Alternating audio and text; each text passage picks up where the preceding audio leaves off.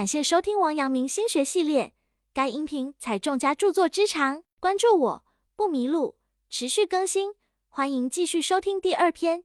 该篇具体讲解王阳明心学内容，有圣贤古训，又有当代意义和举例，一定要认真听讲或者重复去听，并充分结合自身经历和感受，这样才能够更好的领悟心学智慧。王阳明曰：善念发而知之，而充之；恶念发而知之，而恶之。慈悲不是出于勉强，它像甘露一样从天降下尘世。它不但给幸福于受施的人，也同样给幸福于给予的人。行善是一种幸福。当和尚出门化缘的时候，总是一家一家的敲门，其实这也是在提醒人们，时刻不要忘了做善事。在平定了宁王叛乱之后，全歼江滨却依然怂恿贪玩皇帝朱厚照南下江西去平叛。王阳明知道，一旦江滨这些奸臣到了江西，江西百姓肯定逃不过去一番烧杀抢掠。所以他做出了一个决定：一一抗旨，将反王朱宸濠押往南京，迫使朱厚照在南京止步。王阳明的抗旨又是为了江西的百姓。生活中，我们虽然做不成像王阳明那样的大事，却可以多为他人着想，做一些高贵的善事来提升自己的灵魂，让心灵获得了丰收。与其说是为了爱别人而行善，不如说是为了尊敬自己。《随侯珠与和氏璧》是中国珠宝玉石文化中最重要的代表作。古有得随侯之珠与和氏璧者，富可敌国之说。由此可见，随侯珠的价值与珍贵。随侯珠的来历也非常有传奇色彩。汉姬姓诸侯随侯有一次出使齐国，途中见一蛇被困在热沙滩上打滚，头部受伤流血。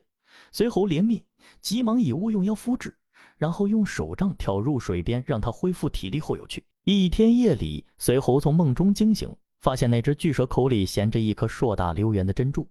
盘踞在他的床头，巨蛇见他醒来，便放下珍珠离去。原来巨蛇为报答随侯的救命之恩，特意从江中接来一颗硕大的珍珠给他。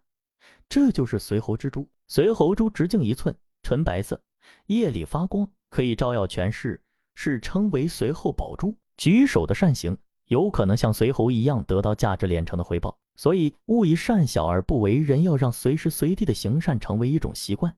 在不断的行善的过程中，会发现人生的道路会越走越广。王阳明反复强调，心的本体是至善的，恶是不存在的。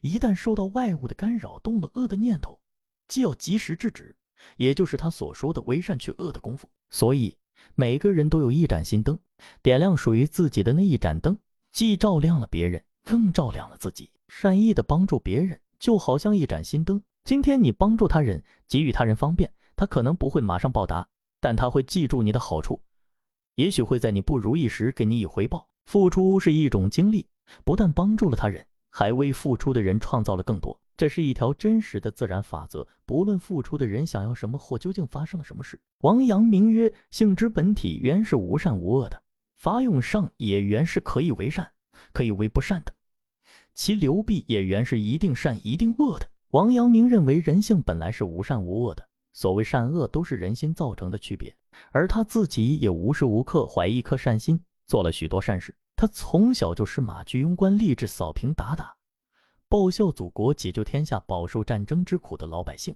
后来他满腔热血却被奸臣暗算，被贬至偏远地区。他深感壮志难酬，报国无门，却没有放弃心中的理想。在蛮荒之地，他开设学堂办学，教苗族人学文化、明道理。王阳明提倡的良知。仁爱不是纯粹的形式，而是看天下万物没有内外远近之分，都要施予仁爱之心。想要做圣贤的王阳明进一步提出，常人之心和圣人之心是相同的。常人是因为蒙受私欲，才不及圣人之心明净。人不仅是修养要达到的境界，也是人心之本体。唐代诗人白居易喜欢佛法，有一次他听说鸟巢禅师的修行相当高，于是专程向鸟巢禅师的住处去请教。白居易问鸟巢禅师。佛法的大意是什么？鸟巢禅师答：诸恶莫作，众善奉行。白居易鼻孔里哼了一声，说：“这个三岁的小孩也知道这样说。”鸟巢禅师说：“虽然三岁的小孩也说得出，但未必八十的老翁能够做到。”白居易心中福音，便失礼退下了。三岁小孩都知道的道理，但是又有几个人能够真正奉行呢？莫做诸恶，并尽量做到至善。这要求能够大爱无疆，把他人的痛苦看得和自己的一样重要，想他人之所想，尽心行善，至善了无痕。定义一个人的一生是否成功，不一定是用地位和财富来界定，而应该是看他是否能坚持良善的真心，利益他人的信念不受动摇，至情无悔，大爱无私，至善无痕。我们都应该怀着一颗慈悲的心，以一己之力帮助他人，做到至善至美。这也是人生之一大境界。做人处事，时时刻刻要有至善的心，以一颗爱心惠及他人，不仅可以温暖他人。也能实现自己的生命价值。古时候有个叫齐衡的人，自命清高，不喜与达官显贵来往，常常隐居乡间，吟诗作画，认为自己这样做是十分明智的。这一天，齐衡从隐居的房子里出来，走向一条小道，远远看到几个庄稼汉正在辛劳地种着秧苗，觉得好玩，便上前观看。齐衡问其中一个老农：“除了种田，你还会干别的吗？”老农摇摇头说。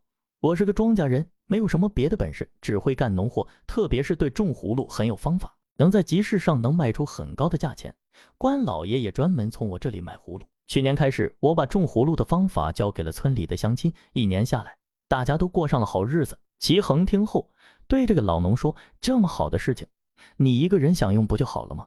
何必还要让大家都学会种葫芦？你自己有了安定的生活，就不用大热天的还在田里干活，就能像我这样逍遥自在。”老农听后沉思了一会儿，说：“我有一个大葫芦，它不仅坚硬的像石头一般，而且皮非常厚，以至于葫芦里面没有空隙。我想把这只大葫芦送给您。”齐衡说：“葫芦嫩的时候可以吃，老了不吃的时候，它还能盛放东西。可是你说你的这个葫芦不仅皮厚没有空隙，而且坚硬的不能剖开，像这样的葫芦既不能装物，也不能盛酒，我要它有什么用处呢？”老农笑道：“先生说的对极了。”不过，先生是否考虑过这样一个问题？您隐居在此，空有满脑子的学问和浑身的本领，却对他人没有一点益处。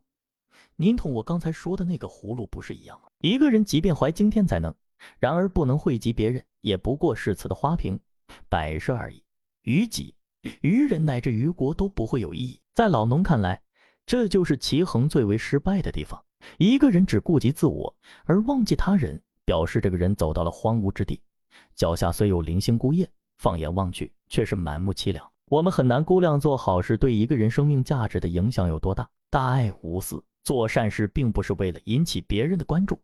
生命需要我们做的是敞开心扉爱他人，真诚的爱他人，去宽慰失意的人，安抚受伤的人，激励沮丧泄气的人。至善无痕，领悟王阳明的智慧。心原本就是无善无恶，所以其出发点可以为善，可以为不善。一切都是心为主宰，那就让心就像玫瑰花一样散发芬芳吧。本章结束，感谢收听王阳明心学系列。该音频采众家著作之长，关注我不迷路，持续更新，欢迎继续收听。